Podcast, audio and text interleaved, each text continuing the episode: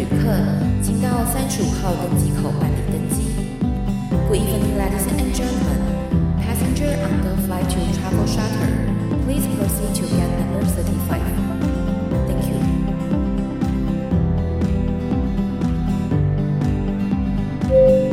各位贵宾，我们即将起飞，请确实扣好系紧您的安全带。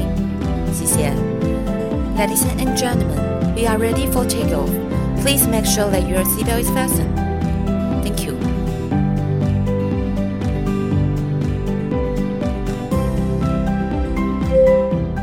Hello，各位听众朋友，大家好，欢迎来到旅行快门，我是 Firas。 我们之前呢，在 EP 一百一十七的时候呢，有邀请到 Annie 来跟我们分享她在土耳其加济安泰普那边服务叙利亚难民的故事。那同时呢，也跟我们分享很多呢加济安泰普那边的一些风土民情跟一些历史故事哦。那今天呢，很高兴我就邀请到了呢，之前同样是在加济安泰普那边呢，他们在拍摄影片，那也认识 Annie，而他现在呢，也自创了一个品牌，叫做 From Syria，来自叙利亚的。手作礼物，欢迎我们今天的来宾 Summer。Hello，大家好，我是 Summer。Summer，我之前是在网络上呢有了解到你有经营一个品牌哦，嗯、那主要是一些呃饰品类的一些小东西，对不对？嗯、主要是叙利亚妇女的手工艺品。哦，所以这些手工艺品，他们是真的是叙利亚的妇女他们手做的。嗯对，就是他们可能现在人已经在土耳其或是黎巴嫩，然后近呃去年开始，我们也有直接联络叙利亚境内的一些工作坊，那生产者就是制作这些商品的人，主要都是叙利亚妇女这样子。对，那你为什么会认识到这些妇女呢？嗯，其实一开始是呃，像刚刚菲拉斯介绍的，就是我们在二零一六年开始，就是呃，我跟一个纪录片拍摄团队，就是我们去土耳其的加济安泰普，然后想要拍摄呃，Annie 在这个边境，然后去嗯、服务一些叙利亚难民的这个故事，所以我们从二零一六年开始就每年往返这个地方。那在这个过程中，就认识很多在当地的叙利亚家庭或者社区，然后还有一些 NGO，然后。后我自己也有拜访一些在其他城市的呃这类型的 NGO，所以在这个过程中就认识一些呃还蛮适合的工作坊，然后就觉得他们的手工艺品很特别，就想说可以把他们介绍来台湾这样子，所以也就这样就是有点误打误撞开始，就是在二零一八年，然后我们就成立这个品牌这样。嗯，是。那你刚刚有提到，就是说你们是因为呢要到加基安泰普那边去拍摄 Annie 的故事嘛？那所以你们在一开始就已经很明确设定要拍摄这个主题。对。那你们怎么会知道 Annie 的这个故事呢？嗯，其实。嗯，因为我跟 Annie 是在教会认识，就是他是教会传道人。然后那时候听说，哎，有人在边境做这个呃难民的工作，然后我们觉得当时啊，就是很少台湾人会接触到这个议题，然后我们就觉得这应该是一个很值得记录下来的故事。所以，呃，刚好我自己本身是就是念设计系，然后身边有蛮多朋友就是在做拍片的工作，然后刚好我的一些导演啊或者摄影朋友也对这个主题很有兴趣，所以大家就就是这样凑在一起，然后就开。开始这个工作，这样对。所以一开始只是说，因为它是一个想要做纪录片的模式，而不是做任何商业推广的一个计划。其实我们一开始就只是想说，哦，去拍一个影片这样子。所以一开始是纪录片，然后到二零一九年的时候，我们的导演就是有申请到呃。高雄市文化局的 VR 补助，所以后来就变成 VR 片。然后后来这部片也在呃二零一九年的时候就正式在高雄电影节，然后二零二零年在台北电影节播放这样子。那我们现在如果说有一些观众朋友他们想要看，有一些管道可以看得到吗？现在比较没有公开播映的机会，但我们之前其实是有做，就我们自己做 VR 工作坊，就是呃让大众自己来报名，然后我们开放我们的工作室让他们来体验 VR。只是因为最近因为疫情的关系，所以我们就先暂停这个活动。可是就很期待，也许就是明年我们可以在，就是二零二二年就可以再重新开放这样的活动。对，所以也有机会，就是说我们旅行快门这边呢，我们想要来包个场，嗯、然后我们来邀请我们的听众朋友，或者是对于这种叙利亚、中东议题有兴趣的朋友一起来参加，嗯、然后我们可以来做这样的一个工作坊，来一起来欣赏这支影片吗？应该也可以，对对。如果真的确定的话，就是因为之前都是就是我导演的。工作室是直接有 VR 设备的，所以只要确定有场地，然后有 VR 设备，我们就可以一起来观看这支片这样子。好，因为我真的我蛮蛮期待的，因为台湾人真的很少有做这样子的一个纪录片的动作。那同时，呃，他又很真实的把在土耳其那边的叙利亚难民故事，很真实的用影片记录下来。那我觉得这个真的是很值得大家一起去看的一些影片记录。嗯嗯，嗯，对。好，那我们刚刚有提到，就是说呢，你是呃飞到加济安泰普去拍这支影片嘛？嗯、那在这之前，你有去过其他中东的国家吗？没有哎、欸，就我通常都是去一些比较就是发展中的国家，比如说肯亚、布吉纳法索或是缅甸这样。但是土耳其就是我第一个拜访的中东国家，这样。是，所以你到了呃加济安泰普那边，你有一些什么样的第一印象？第一印象，我觉得应该是，嗯、我们去的的时间是二零一六年十二月，然后在那之前，就是二零一六年年中是土耳其政变，然后在八月的时候，在加济安泰普又发生一起 ISIS 的这个爆炸案，这样，所以在这之前，我对这个城市就是媒体上面查到的印象，好像就是。嗯、呃，还蛮紧绷的，然后可能会有一些风险这样子，但实际到当地之后，就觉得跟我在媒体上面看到的印象很不一样。首先，它的机场的确是很简单，可是进去之后就会觉得，呃，尤其是市中心，就是大家还是在一个很平常的环境里面，就是呃，上课的上课，然后上学的上学，然后去 shopping mall 的去 shopping mall 这样，只是。当时的确有点紧张的部分，比如说我们要进 shopping mall 的时候，呃，所有的车辆都要停下来，然后打开后车厢，然后就会有特别的警卫在那边，就是扫你的后车厢，然后或者进 shopping mall 的时候要把所有行李拿下来放进那个安检线，这样子就很像机场安检的那个检查带。嗯，所以你是在土耳其发生政变之后过去的？嗯，对对对，然后就觉得呃气氛就真的有一点不太一样，比如说我们要拜访一些。呃，当地的学校或是 NGO 的时候，其实在这之前，就是外国人拜访这些机构，好像其实不用那么战战兢兢，然后比较没有那么拘束。就听他们说，就是在政变之后，就是。嗯，很多当地人都有点害怕跟外国人来往，这样，因为可能会就是害怕有些风险这样子。因为其实啊、哦，我也是在呃土耳其发生政变之后到土耳其去生活的，然后我印象很深刻，就是那时候去的土耳其真的超级紧张的，尤其那个时候土耳其应该是进入一个戒严时期，那我想要去租房子啊，他们都不让外国人租诶。因为他们就很怕这个外国人会不会也是什么恐怖分子或干嘛的，所以你刚刚讲到就是说，呃，不管是要进百货公司啦，或者进地铁啊，那个行李全部都是要扫的，嗯，而且只要发现一些异样的东西，马上就是叫你开箱，嗯，那一阵子真的土耳其是一个非常非常紧绷的状态，我还印象很深刻，就有一次我在搭地铁的时候啊，然后呢，我就看到那边有一个行李箱是没有人看管的，嗯，我吓死，你知道吗？以为是可能随时放在那边，然后里面有恐怖，就是恐。恐怖的物品，我我那个你知道停靠之后，我马上下车，我真的马上换下一班，因为我真的很怕那会不会是炸弹。嗯，嗯，因为你看没有人看守的行李箱，嗯，很诡异啊，很诡异啊。你看这当时的土耳其的一个气氛是多么多么恐怖的，尤其是你们又到了叙利亚土耳其的边境，在加济安奈普，嗯，我觉得那个紧绷的气氛应该会比伊斯坦堡更加剧烈。你那时候是去伊斯坦堡对不对？对，我是在伊斯坦堡。嗯，嗯，嗯，对。那所以你们在那边有除了就是这种呃 security 啦安检的部分比较严格以外，有没有感觉到任何一种恐怖危险的氛围？就是我们在当地居住的生活是很平静的，可是我们那时候第一次去只去了两周嘛，然后就在这两周的短短的这个日子里面，然后我们就遇到两次很严重的这个嗯，就是恐怖攻击事件，就一次就是在伊斯坦堡。然后那是剧院还是电影院吧，什么，然后就发生很严重的这个，呃，攻击事件。然后另一次是在开塞利，就是中部的一个城市，也是类似这样的事件。可是我们那时候在加加安泰普，就我们住朋友家，然后。就好像也风平浪静，我们还是看台湾的新闻传回来，我们才知道哦，伊斯坦堡有发生恐攻这样，然后就觉得哦，真的是，就土耳其真的是天大地大，你只要不是住在那个城市，你真的是一点感觉都没有。然后我记得那天隔天早上，然后我们就看到，呃，我们外面的公园，就是本来有个。呃，土耳其的国旗就是很高的旗杆，这样就你知道他们到处都挂国旗，而且他们都超大，都大。对，然后所以我们我们我们住的地方外面就有一个很大的这个这个挂国旗的旗杆，然后隔天我们就看到它就是有降半旗，就然后我们那时候还问我们土耳其朋友，我们就说是不是因为伊斯坦堡的恐攻事件，然后可能就是全国要哀悼什么，所以降半旗。然后那土耳其朋友就还看了一下，然后就说没有吧，是在洗旗子吧这样。但后来我们 对，但我们后来看新闻就确定说，哦对，就是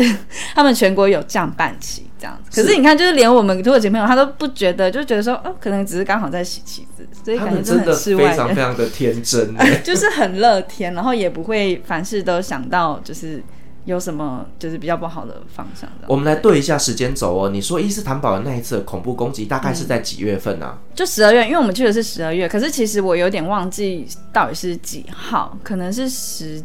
十几号？OK，那我大概知道，其实那一场应该是在、嗯、呃跨年的时间。哦，对，因为跨年的时候我刚好人在卡巴多奇亚，那隔天的、嗯、呃土耳其就有很大很大的新闻，就是他们有一个夜店，就是因为跨年嘛，大家都去夜店里面狂欢，结果在呃夜店里面呢发生了扫射事件。嗯，这场也很震撼。就是全球对，对那一次真的死了非常多人，嗯、而且那一阵子的土耳其真的非常非常的风声鹤唳。嗯，对，包括像是地铁啊，或者是捷运啊，就是贴满了各种不同的公告。对，那一阵子我觉得应该也是在伊斯坦堡最 紧张的时期。嗯嗯嗯。好，那我们呢来聊聊，就是说你在加济安泰普那边呢，就是前前后后也去了蛮多次的嘛。嗯。好，那你觉得那个地方有什么样呃让你喜欢的吗？嗯，虽然我只去过加济安泰普或是那个乌法那边，可是我觉得整体比起来，就是我很喜欢。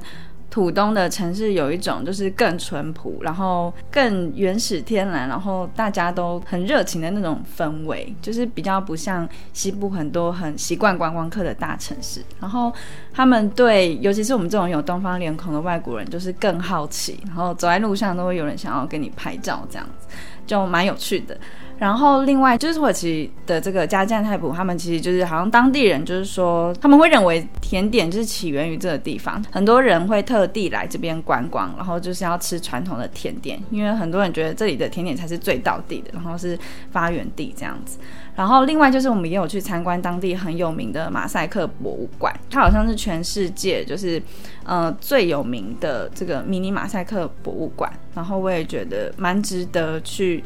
参观的这样子，对，嗯，对，刚刚讲到这个土耳其的甜点发源自于加济安泰普，其实，呃，大家知道土耳其的甜点就是甜死人不偿命的嘛，对，对，真的是你吃下去会炸脑袋，你知道吗？那个整个糖分瞬间升到你的脑袋，你会觉得脑袋要炸开，真的是。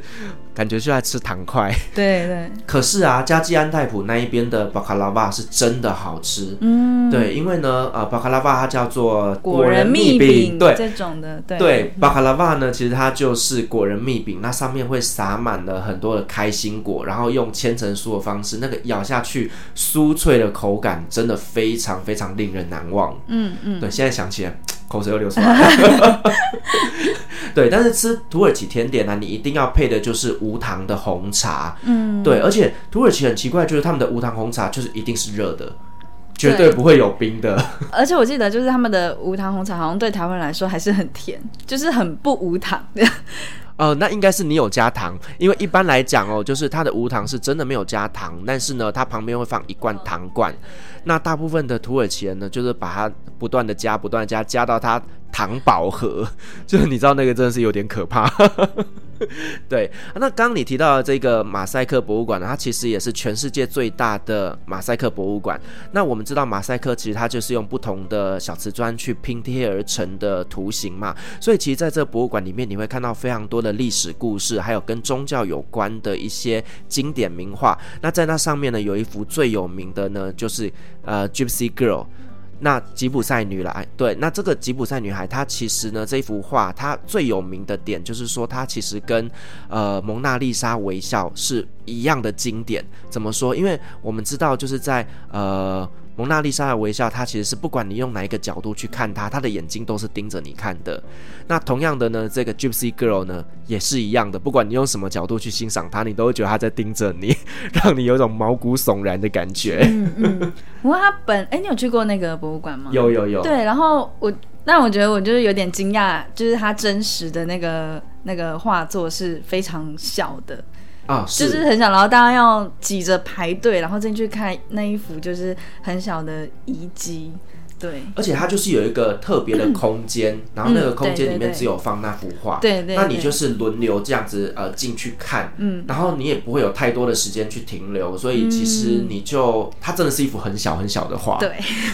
但就是大家都慕名而来这样，对，就是去加吉安泰普那边就一定要去的一个景点，嗯，对。对，而且我觉得它整座博物馆其实也蛮就是很美，然后很有意思，因为它里面就把它做的全部都是用马赛克拼成的一座。一个建筑，然后你在当中，你就会觉得哦，你好像到某个时期的遗址这样。对，其实加济安泰普是一个非常古色古香，嗯、然后那边有一个很漂亮的城堡。嗯，那围绕着城堡呢，那边有很多的小摊贩啊。那尤其是在呃橄榄季的时候，你会看到那边有非常非常多绿油油的橄榄。哦，对，那个地方，我觉得它是一个非常悠哉。然后舒服的一个氛围跟伊斯坦堡很不一样。嗯、对，我们也有去那座城堡，然后其实那座城堡四周围就是旧城区了，就是加济安泰普的旧城区。然后它那边的建筑就会很古色古香，就是很像以前的那种嗯鄂图曼建筑，然后是一些比较老式的。嗯，建筑，然后在这个老建筑里面，就会有很多他们当地传统的手工艺品，还有香料的这个摊贩。所以你走进去，你就觉得就是很有一番情调，然后各种传统手工的铁器啊、铜器啊，就是他们都是自己就是老工这样嗯创造出来的。对，尤其是走在加济安泰普的市集里面呢、啊，你会听到很多很多的工匠他们在敲着铜器，对对对，然后那个各种不同的音乐。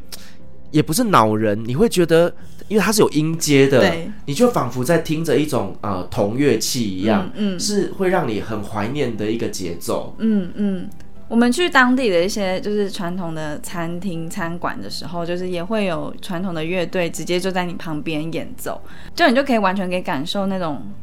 嗯，藏在日常生活中，但是很热烈、欢乐的这种气氛，对。是你刚刚有提到，就是加济安泰普那边的餐厅嘛？嗯、那其实哦，加济安泰普是呃土耳其最有名的美食之都。嗯嗯。对，那你在当地有没有印象比较深刻的几道菜？其实。我觉得还好，看来不符合你的口味。对对对对，就是我，这就是我个人的问题。因为每个就是我身边的朋友，就是每次去土耳其旅行的时候，最令他们难忘的都是土耳其的各种美美食。然后他就说，就好像有人说土耳其是全世界三大菜系之一嘛，对，所以。很多人都都说那边的美食很有名，这样，但对，就是对我来说，我就有点吃不习惯这样。然后我在那边其实还蛮常去吃中式餐厅，又回到中式餐厅去吃，或者自己买一些酱油什么，就是面，然后自己回家煮这样。是，我们要再澄清一件事情，虽然土耳其它真的是世界上三大菜系之一，这表示说呢，它是菜系的发源地，但不代表它是世界上三大美食之都。对，但是我个人很喜欢土耳其的美食啦。嗯、那其实，在加济安泰普那边，我们可以吃得到很多的烤肉，嗯、然后呢，有一些汤品。那甚至呢，有一个在土耳其大街小巷都吃得到的东西，它叫做拉赫曼珠。嗯、拉赫曼珠它就是呢一块大饼，上面会撒上很多的小碎肉，然后呢再涂以就是一些像是呃番茄酱啊等等的一些酱料，然后拿进去烤。那我们通常会把它卷起来，然后里面呢会放很多的呃高丽菜丝等等的去呃做搭配。那其实。吃起来口感真的非常非常的棒，所以，呃，如果说大家有去的话，可以去品尝看看这一道菜，叫做拉赫曼煮。好，那 Summer，我们再回来到，就是说你在加基安泰普那边的一个拍摄影片的一些呃、嗯、故事。好了，嗯、那你们在做这样这个节目企划过程当中，那你在里面担任的角色是什么？嗯，我是担任制片，所以就是包含呃，比如说接洽当地的呃政府单位啊，或是要去拍摄的这个地点，然后看景，跟当地联络人就是联系，然后去处理各样的这种呃比较繁琐的事务，就都会。会是我负责这样，对，所以等于是说导演他负责的是拍摄的动作，但是除了这些拍摄的动作以外，都是你的事。对，然后就其实压力也蛮大的，对，因为我要确保说，比如说我们的拍摄签证一定要通过，然后或者是我们在当地一定可以找到人来帮助我们去呃处理当地的事务，或者是翻译呀、啊，或者是呃接洽当地的一些社区跟家庭这样子，对。是，所以这些事情都是由你自己一个人来做吗？对对对。哇塞，这不容易耶。对啊，对啊，是。所以其实虽然导演是我们的呃影片的中心，但其实你才是灵魂。就是我要确保他可以拍出他预想中的一些场景，或者是呃找到适合的人这样子。嗯、是。那你在做这个算是制片的过程当中，你觉得最辛苦的地方在哪里？嗯最辛苦，我觉得是让嗯、呃、我们的拍摄对象信任我们，或者是找到适合的这个嗯、呃、窗口，这样。因为其实就刚刚我们前面有提到，就是那个时候其实呃因为政府的关系，所以大家都还蛮就是风声鹤唳的，然后很多的当地人就是原本他们都是很热情的接待外国朋友，可是那一阵子就是就那一阵子之后啦，其实就会对外国人比较。提防一点，然后或是他们比较害怕，就就是比如说，如果他要保证外国朋友进来的话，他们就会有点害怕去做担保人，或者是去做一个接洽外国朋友的行为，这样子。嗯，对，是，所以就会变成说，因为那时候整个土耳其都是风声鹤唳的，那在于接洽这种外国人，真的没有人敢做这样承诺。对对对，嗯、是。那你刚好提到，就是说你去拍片必须要去申请这个算是拍摄的签证。对。那这个拍摄签证跟一般的签证有什么不一样？嗯，就是你要先提交你的拍摄计划书，然后你要写的非常的详细，就是各种细节你都要写，比如说你的拍摄目的啊，你要去哪些城市、哪些社区拍摄啊，然后你拍摄之后会在哪里放映啊，等等等，就是你都需要让呃土耳其政府，就主要是观光局啦，我们要向我们也要向观光局提出申请，还有当地的观光局，就是呃比如说你要让加济安泰普的这个政府知道说你是要去哪些地点拍摄，像我们在看景的时候，嗯、我们临时有想说要去那个旧城堡的这个顶端去拍，就是。四周围的街景，因为我们觉得那个 view 是很好的，但是后来因为我们没有事先申请那个地方，所以我们就后来就没有办法上去拍。对，就是你只能到你事先申请好的地方呃拍摄，你不可以就是突然跑到一个地方说哦，我要在这里拍摄。对，所以其实哦，并不是说你就拿着观光签进去，嗯、拿着摄影机就可以。对对对，这是不行的。如果你在街上乱拍，可能很快就会有警察来就是关心你一下的。是，所以其实这也是给一些 YouTuber 一些建议啦，就是对。我们有时候想要去海外记录这些美好的旅游的一些故事的时候，嗯、也要留意，其实，在中东国家，并不是每个地方都可以让你这么方便的拍摄的。嗯、对对，所以提交这样一个拍摄计划是必须的。不然你可能只能拍到就是很普通的一些旅游相关的东西，你没有办法拍到一些更深入的 detail 的内容。所以你之前就是有这相关的经验嘛？就比如说你到某些国家，然后拍摄就是有。我们基本上就等于只是到一些观光景点上面去记录我们的一些旅游行程而已。嗯、那当然这些是都没有问题的。嗯、可是如果说像好你讲的，我们要去加济安泰普的城堡上面去拍摄，那这个一定是需要申请的嘛？嗯嗯、那例如说有时候我们在台湾拍片，你要去一些景点拍片，也都需要经过人家的许可，嗯、而不是拿着摄影机进去就乱拍摄就可以了。嗯，对对，所以我觉得还是有一点点的不太一样。嗯嗯，嗯对。那你们后来到了加济安泰普那边呢？跟这些呃叙利亚难民家庭他们在做拍摄的过程当中，我们可以来聊聊，就是整个的流程，你们大概会做哪些事？呃，主要就是我们会先请我们在当地认识的叙利亚朋友，就是他都会来帮助我们当志工或是翻译送物资这样的事情，然后我们彼此之间就是有长期的信任感，然后他都会帮我们去嗯、联系当地的一些社区或是家庭，就是看谁有愿意就是开放他们的家庭让我们进去拍摄，然后我们之间就会保持一个比较良好的沟通，对，嗯。所以等于是说，这些家庭他们是愿意被拍摄的。对对对，没错。而且就是我们在拍的时候，那期间都会一直跟他们保持互动，这样。然后，呃，确定之后，我们就是先找人嘛，然后也找。景色就是去看说，就我们就到处开车，然后去看说哪一些景有比较符合我们心中想要的样子。确定这些场景之后，就把每天的日程排出来。比如说第一天要去哪里拍，然后第二天去哪里拍，然后就一步一步的把这些东西完成。在过程中也会有很大的变数。我觉得我们这就是这几年回去土耳其最大的领悟，就是土耳其是一个充满变数的国家，而且它的变数是，就是你上一秒明明就是就是来的很快，就你下一秒就可能随时会有一动的那种变数就很有趣，所以像比如说我们之前呃我们在拍的时候，我们就确定嗯，好，某一天要去某个场景，然后结果我们才可能隔三天吧，然后我们隔三天要去拍那个景的时候，那个景已经改变了，就是已经不是我们当初去看的样子了，然后我们就必须放弃那个景，然后要再去找另外一个景，这样。所以其实你看，土耳其就是非常多变的一个国家，嗯、无法掌握的国家。对，就明明就已经做好确定了，可是它有可能在两天之内就瞬间翻盘。真的，真的。对，其实这就跟呃中东人他们的承诺一样。所以就是常会有呃令你很头痛的地方，但是也会有意外令你惊喜的地方。对对，所以在土耳其，我们有一句话叫做 “Burası Turkey”，就是 “This is Turkey”，这就是土耳其，就是你得接受。对，什么事情都会发生。对对对，因为刚刚讲到那个景的问题，就是后来我们就很束手无策的时候，然后我们就无意间突然发现，就我们一个就是带路的土耳其朋友，他突然发现。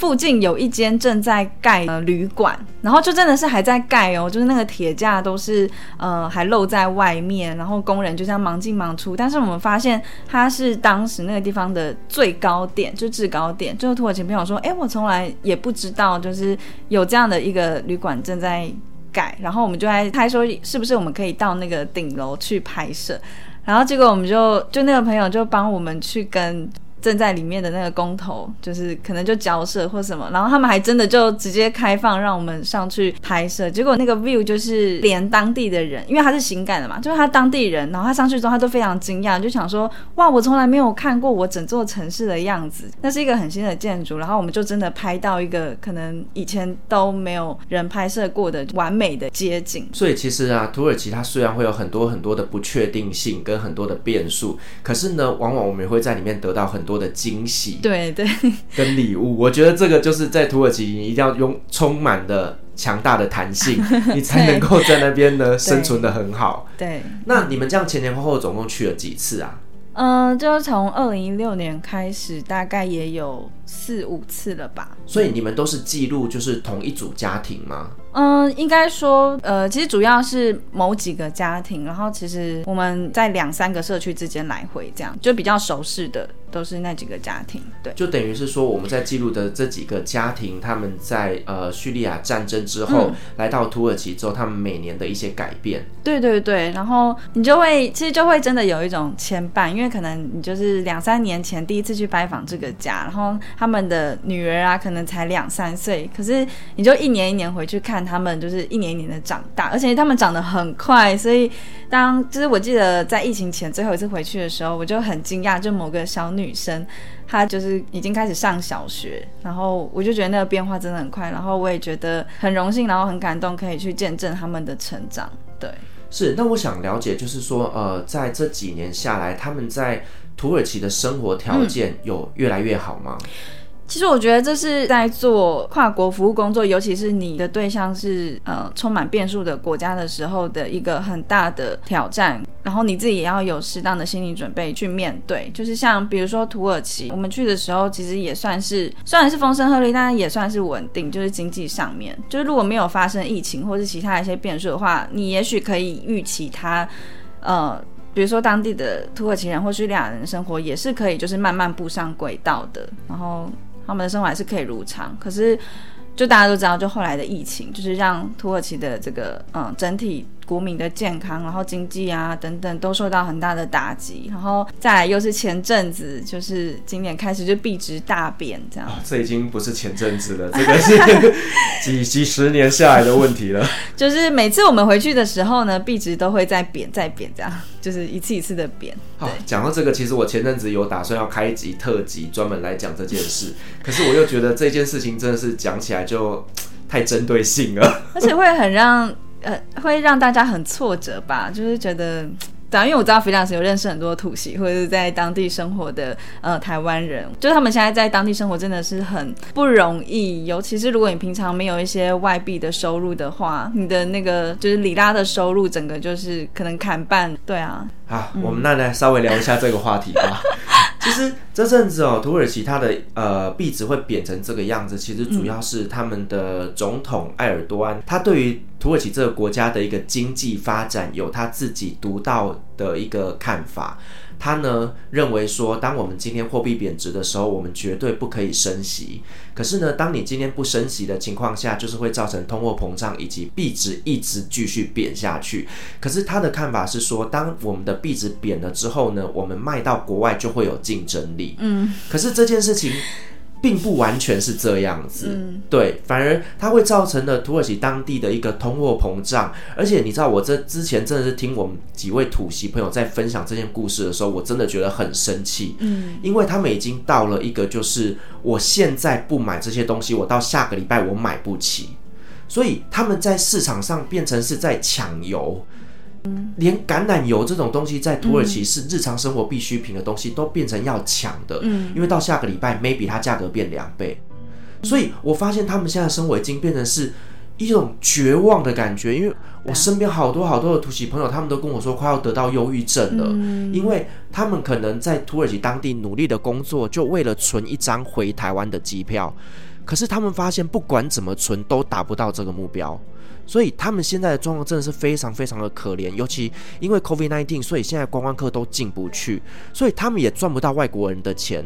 所以他们真的只是为了求生存而已。没想到就是总统他的一些政策，嗯，让他们生活越来越辛苦。嗯嗯，对，对。甚至我也听说很多就是国际知名品牌都准备要从土耳其撤柜。哦，原因是因为。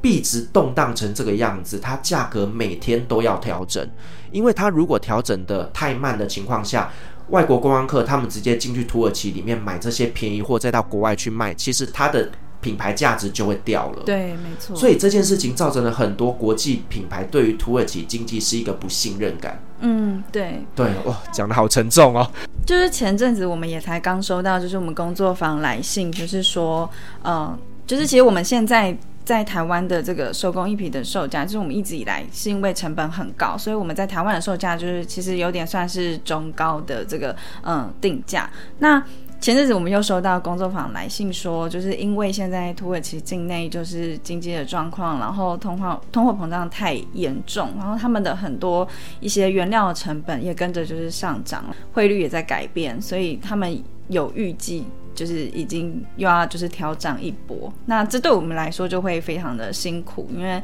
其实我们也是在努力在维持，呃，可以让台湾人就大部分人都是可以接受，嗯、商品的售价，或者是他觉得他比较容易负担得起这样子，所以在跟土耳其就是工作坊做这样子的商业来往的时候，真的有很多很挑战的地方，尤其是他们的环境一直很变动这样子。嗯，其实这就是我刚刚前面提到的哦。虽然呢，你呃所谓的币值贬低之后，东西好像听起来比较好往外面卖，可是他忽略了一件事情，就是当你通货膨胀，所有的产品原料的价格全部飙涨。对啊，所以变成是呢，你就算币值是跌的，可是你的售价并不会因此而调整，嗯，反而会越来越贵。嗯，对，所以这件事情其实我们自己本身在做一些贸易进口相关的工作的时候，就很明确的感受到这样子一个落差。对，对，其实我觉得这几年就是。嗯，比如说我接触到的在呃土耳其做进出口贸易的叙利亚人，就是原本这这个行业对他们来说已经算是呃最好入门，然后比较没有门槛的行业。比如说他们就可以跟呃其他阿拉伯国家做贸易，然后也可以就是促进土耳其境内的观光。就是比如说有些阿拉伯观光客进土耳其的时候，他们也可以去做导览，或者是做一整系列的这种旅游规划。可是呃现在连这种就是好像仅剩的命脉都这么的被打。所以我觉得对他们来说也是，就是非常非常的辛苦，这样对对。那对于他们自己国内的人是很辛苦，但是对观光客来讲就是很好的事情。很多观光客会觉得就是捡到便宜这样。对啊，大家知道吗？以前呃我在土耳其的时候，一杯大杯星巴克的。拿铁咖啡大概是台币八十块钱哦，这个我也超有感。我那时候二零一六年去的时候，我点星巴克的大杯，就是我们这边好像卖台币一百二吧，然后我在那边只要台币六十。对对，就是土耳其的星巴克大概是台湾的五折到六折之间。对对对对对。可是你知道最近我听到的消息更夸张了，嗯、就是呢，一杯土耳其星巴克的星冰乐，再加上一块提拉米苏，嗯、台币只要六十八块。天哪！这个真的是你没有办法想象的，这价格在台湾至少要两百块以上哎。对啊，对啊。对，可是你看现在土耳其的币值贬成这样子，对于观光客来讲，这是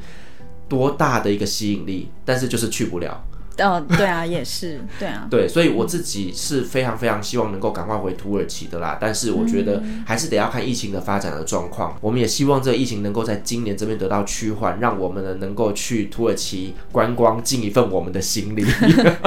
对啊，对啊。好，那所以说呢，你后来呢，就是呃，在土耳其那边接触到了这些难民，那并且透过他们的一些妇女的呃一些手作品，然后呢，把他这些东西进口到了台湾。那当初是什么样的一个起心动念，让你来做这一件事情？嗯，嗯，其实就是我在往返然后拜访不同的 NGO 的过程中，就当然就是呃，除了 NGO，我也很受当地的一些社区或者家庭感动，就是觉得说会想要尽一己之力，然后为这个群体做些什么嘛。那当然就是在拜访其中一些 NGO 的时候，就发现，呃，像我们现在做耳环的这个工作坊，就是我在拜访的时候，然后我自己就是先。买到失心疯这样子，就是我就发现他们手工艺品真的很特别，然后很漂亮。然后那个时候只是我就想说，哦，那我可以分享到我自己个人的，比如说脸书啊，然后上面就是跟大家分享我在这里拜访这样的工作坊。然后那个时候我的亲友反应就嗯很不错，就是大家都纷纷在下面留言说，哦，那帮我带回来，帮我带回来这样。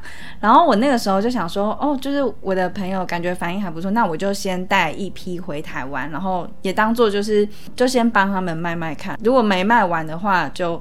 算了，就是我那个时候就先呃用我就是相当于一个月的薪水，然后就先带了第一批回来，然后我想说路没卖完就算了，我就当我捐给他们这样，因为就真的很受他们的就是工作触动这样子。但带回来之后我就发现，哎，其实除了我的亲友之外，其实好像呃连陌生人或是不就是不认识的朋友，就是他们也蛮喜欢这样的手工艺品，就真的可以迈出这一步，就是可以帮这些工作坊做一些什么这样子，然后。我就记得我第一年，我那时候只是自由工作者，然后是每个月的收入也不太稳定。可是那时候我就想说就，就是先付出一个月的薪水看看。可是后来那一年就是卖一整年之后，我就是我统计那个成果，就是我后来就是全部给，就是直接到工作坊跟妇女手上的钱，就是相当于是我呃十三个月的薪水。所以那个时候对我来说是一个真的是一个激励，就想我想说，如果我一个人捐，我只能捐，可能最多就捐一个。月的薪水，可是我把它带回来，我可以创造就是十三倍的，就是帮助给他们，所以才想说可以继续这样走下去。对，嗯，所以做到现在大概多久的时间了？就是三年，就是今年我们刚满三年多这样子。对，OK，嗯，那我们刚刚讲到就是呢，主要这个品牌它就是在做饰品嘛，那我们可不可以再做更多的说明来介绍到底是哪些饰品，以及这些饰品跟其他我们在台湾常见的饰品有什么样的差异？嗯、其实饰品是其中一个品项，然后后来我们也有接洽其他地方的工作坊，然后但都主要都是编织，比如说编织的包包啊，然后或是编织的其他一些商品配件等等。那就饰品来说，其实这个饰品是一个呃南美洲的志工，就是当时过去教他们做一些传统的手工艺，然后其实它有点像是呃比较创新的结合，所以它并不是。像以耳环来说，并不是叙利亚当地的传统制品，但是它在设计上面，比如说配色或是图样，就融入一些嗯、中东的灵感，或者是中东他们传统的意义这样子，所以算是一个比较创新的尝试。那从去年开始，就是我们有开始想要，就是我们开始直接接洽叙利亚境内的，就真正是传统的工作坊，比如说他们传统的织布地毯，然后或是一些嗯。木制品就是叙利亚的名产这样子，然后就是想说试试看可不可以让台湾的一些设计，然后跟叙利亚的传统制品结合。但我们目前还在这个嗯尝试的过程，因为跟叙利亚接洽的过程中也发现真的是困难重重，就是我觉得跟土耳其应该有的比吧。对，你觉得跟叙利亚那边直接在联系过程当中困难的点在哪里？我觉得第一个是因为它是受国际经济制裁国家，所以你的直接这种呃汇款啊或者金钱往来就非常的困难。第二个就是在沟通上面，他们的某些习惯或者是对就是交易的习惯或是呃沟通的习惯，可能没有办法很快的去达到台湾人的要求，比如说品质上啊，就可能他们觉得哦这样就已经很好了，然后这样就很 OK 了。那对我们来说，可能就还没有到达我们心目中的。呃，标准这样对，嗯，就是很 Arabic style。我知道菲老师就以前在叙利亚留学，然后我不知道你在当地就是你有没有去逛过那种就是很传统的市集，然后他们很常逛啊。嗯，那你有觉得就是他们的工艺品就是特别的一些地方吗？或者是工艺品嘛？嗯，我觉得以叙利亚来讲哦，就是他们的东西，呃。就是外形就会相对比较简单传统，那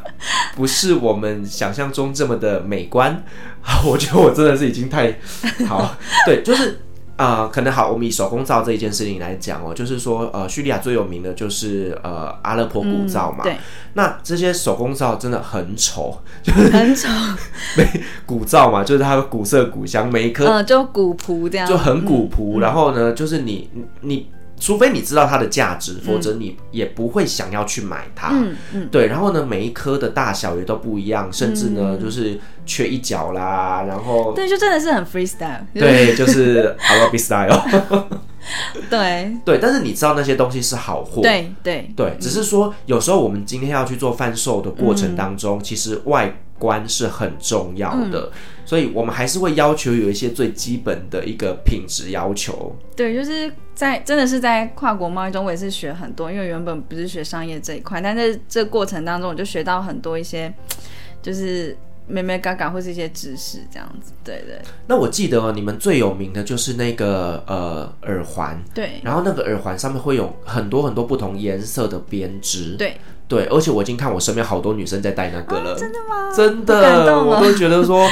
哇塞，喜欢民俗风的女生就是可以尝试一下，他们家的东西真的非常非常的漂亮。谢谢。谢谢对、嗯，那我想请问一下，就是说，那你在经营这个品牌三年下来的时间，你觉得最大的挑战是什么？我觉得，嗯、呃，可能第一个就刚刚讲的，就是当地的这个经济环境变化太大，然后你真的很难跟当地可以维持一个。很稳定的这种呃交易形态，就是你常常要调整这样。然后第二个就是你要想办法让当地的一些就是传统工艺的价值，或者是他们的美，真的可以嗯、呃、完整的呈现在台湾人的眼前。就是像菲拉刚刚讲的，就是其实不是他们的东西不好，而是我们真的生活习惯的一些呃审美角度啊，或者是标准，随着我们的生活不同而有不同的标准。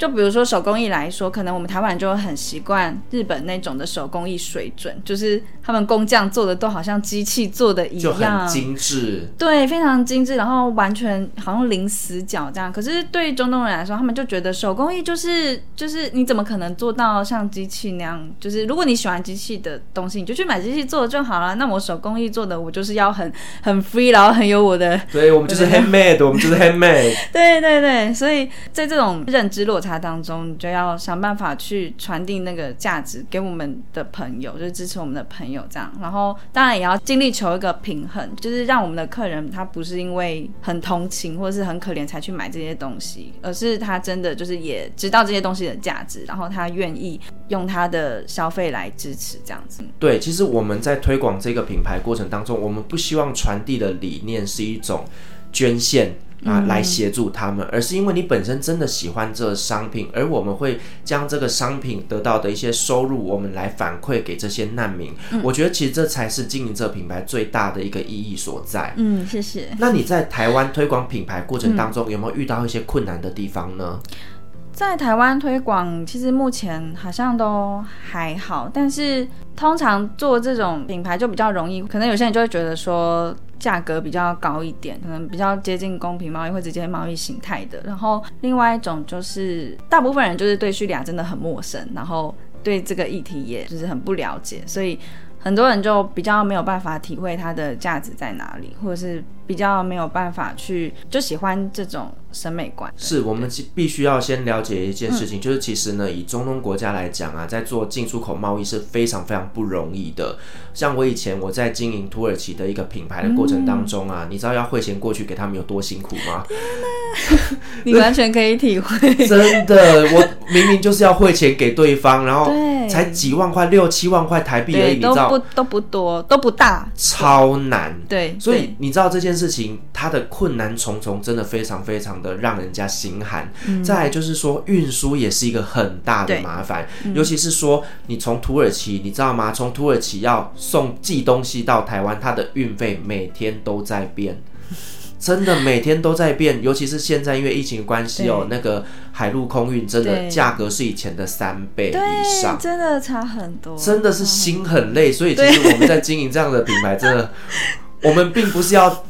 告诉大家我们 诉苦大，对，我们不是要来抱怨我们有多辛苦，可是我们只是想要呈现一个，就是我们真的很努力，想要把品牌做到最好。所以其实我们希望传递的这个讯息，并不要让大家觉得说我们的东西。贵是因为我们赚很多，嗯、而是因为我们呢有一些基本的品质必须要去要求。对对，所以其实我相信你的辛苦，而且我真的能够理解。对啊，而且在这当中就会有一些特别，我觉得就特别令我唏嘘的地方。比如说像叙利亚，它就已经是一个因为战争而很辛苦的国家，可能很多人都觉得说，哎，那你就就是进出口贸易，就是外国资金就可以资助他们。可是就连连我们这种很单纯的商品贸易、金钱往来都这么么的困难，就是你连想要资助当地一些就是这种很传统的小工坊啊、小商家啊都非常困难。我觉得这就是一种结构性的阻碍，你没有办法改变国家跟国家之间的关系。你连这种个人、个人、民间对民间的这种资助都很难办到，对、啊、对，因为我会非常有感觉，就是当时我在进出口的时候，我一开始我进口的是土耳其的手工皂，然后我对接的是他们当地的一家公司，嗯，所以公司对公司的情况下，他就允许我汇款。可是当我第二批呢，我要进口的是土耳其的浴巾的时候，嗯、因为呢，他只是一个小店家，他没有成立公司，所以我要汇款的时候，我就收到台湾银行的百般刁难。嗯，没错，哇，真的，没错，真的是不容易。对，对好，那如果说这疫情过后之后，你有打算要再过去土耳其继续拍摄这样的纪录片吗？嗯，因为其实我们的呃影片已经算是告一个段落，我们当然很期待，就是可以再回去，就是单纯去。再重新拜访我们的工作坊，然后也想要再去多多看其他的产业啊，或者手工艺有没有其他的一些机会，这样子，对，就很期待那天来到。对，是。那如果等叙利亚那边的一个战事也稍微告一段落之后，你也会想要去叙利亚走走吗？对，非常想。对啊，我们一起去，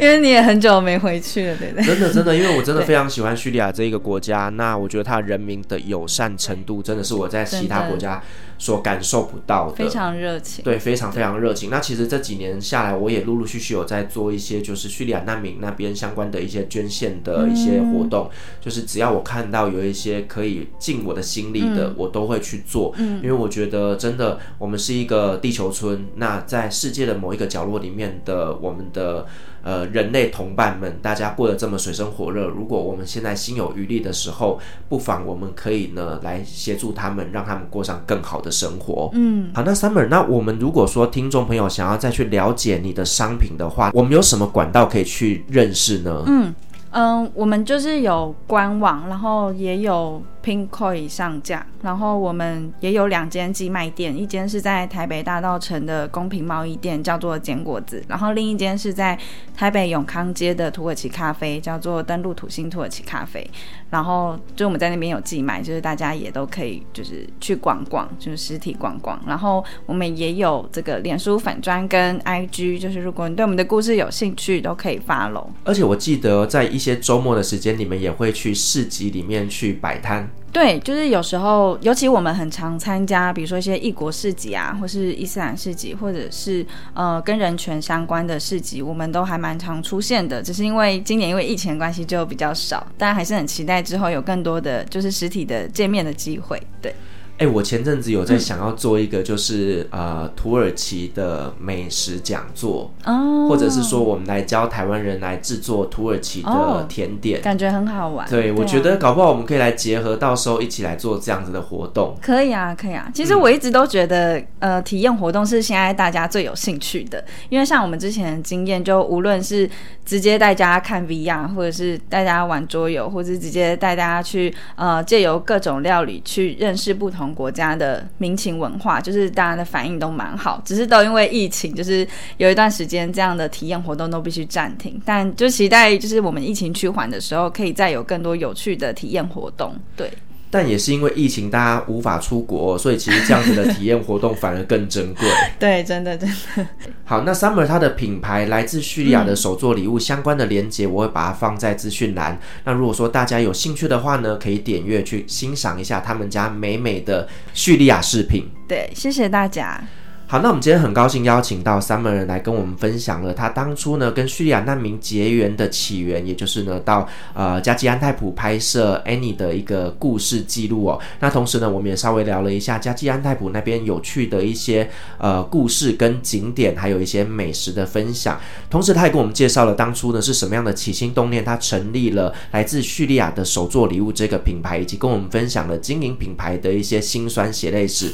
那呢，我们再次感谢 Summer 的。分享，那同时呢，也感谢各位听众的陪伴。那如果说呢，您喜欢我们的节目的话呢，别忘记给我们五星好评加分享哦。同时呢，我们在 FB 设有旅行快门候机室的社团，如果针对今天这期节目你有任何的看法想跟我们分享的话呢，也可以到我们的社团上面跟我们留言，所有的留言都是我亲自回复哦。旅行快门，我们下期再见，拜拜。谢谢大家，